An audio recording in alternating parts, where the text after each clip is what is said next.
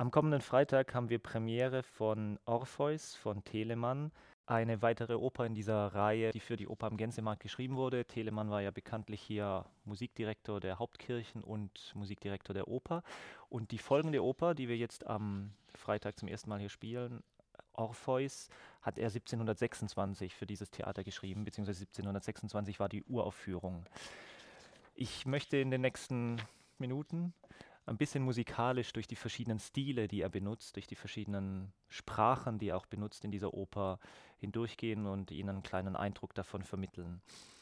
Telemanns großes Credo war das Kreieren einer musikalischen Universalsprache. Er hat dazu alle stilistischen Besonderheiten, die es im Barock gab, den italienischen, den französischen und den deutschen Barock, benutzt und wollte sie zu einer Universalsprache verbinden. In unserer Orpheus-Oper, und das ist, wird dem Hörer sofort auffallen, werden drei verschiedene Sprachen benutzt: Französisch, Deutsch und Italienisch. Die Rezitative, Sekko-Rezitative sind durchgehend auf Deutsch. Die Arien wechseln sich ab: Italienisch, Deutsch und Französisch. Die erste größere Arie beginnt mit einer italienischen Arie. Beginnt ungefähr so. der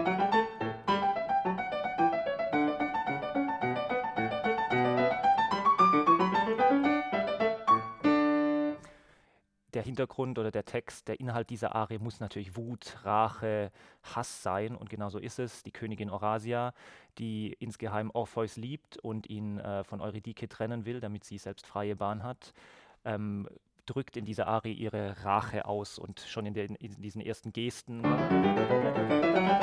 diesen aufwärts stürmenden Sechzehnteln, spürt man natürlich diese, diesen großen Hass, diese Rache. Auch am Ende dieser Phrase, die ich gerade gespielt habe sind ja große Sprünge, bom, bim, bo, in den Violinen, was sehr, sehr untypisch ist für den Barock. Also selbst in diesen kleinen Momenten spürt man einfach einen großen Hass, eine große Rachwut der Königin. Diese Arie ist auf Italienisch, wie ich schon gesagt habe, und ein typisches Merkmal des italienischen Barock ist eine, eine große Konzentration auf den Sänger der Sänger steht im Zentrum und die große Virtuosität der Sänger steht im Zentrum. Und so überschlägt sich auch hier diese Königin in äh, Koloraturen, in großen Sprüngen, in Geschwindigkeit. Kurz darauf betreten wir dann den französischen Barock. Natürlich denkt man bei französischer Barockmusik, überhaupt auch bei französischer Oper, natürlich unwillkürlich an Tanzszenen. Und wen wundert's, sofort kommt eine Polonaise, die klingt so.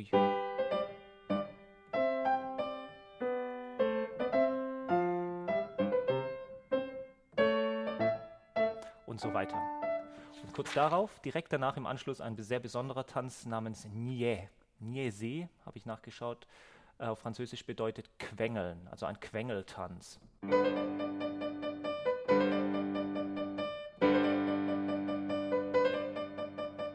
Also auch eine sehr, sehr nervige Musik.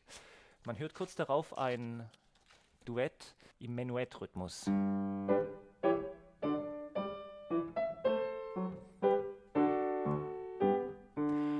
Eine der Grundregeln des französischen Barock ist, dass man gleiche Tonlängen, wenn die aufeinander folgen, nicht gleich spielen darf. Also nicht egal, sondern inegal spielen soll.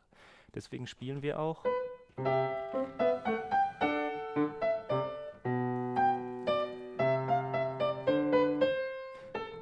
Spielen wir nicht diese Achtel gleich lang, sondern spielen wir.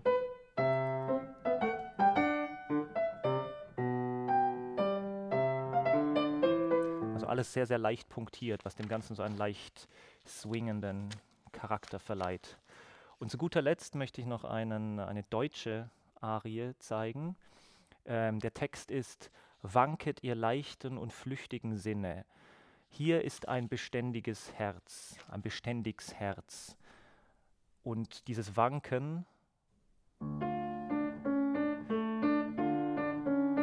Das Wanken des Herzens spürt man sofort in der Begleitung. Von der Solobratsche.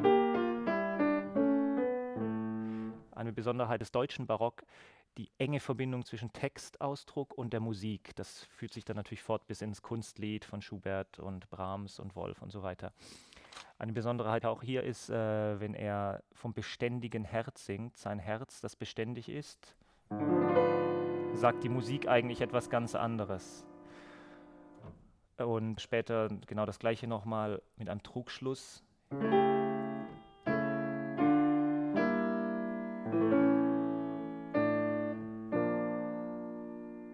Also vielleicht ist sein Herz doch nicht so ganz beständig. Die Musik sagt zumindest etwas ganz anderes. Zum allerletzten Abschluss gibt es äh, ein kleines, besonderes Orchesterzwischenspiel. Sinfonia nennt Telemann diese Nummer, wo man seine besondere Vorliebe für harmonische, harmonisch ausgefeilte und auch harmonisch sehr abenteuerliche Wendungen hört.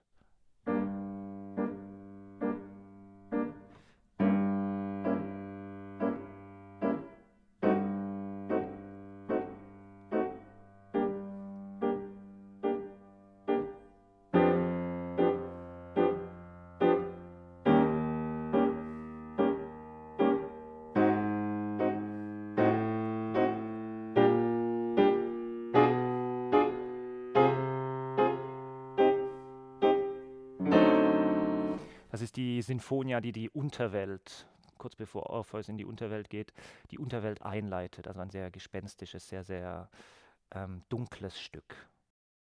Ich hoffe, ich habe Ihnen ähm, mit diesem kleinen Eindruck Lust gemacht auf den Orpheus. Es gibt wahrscheinlich nicht mehr so viele Karten, also beeilen Sie sich.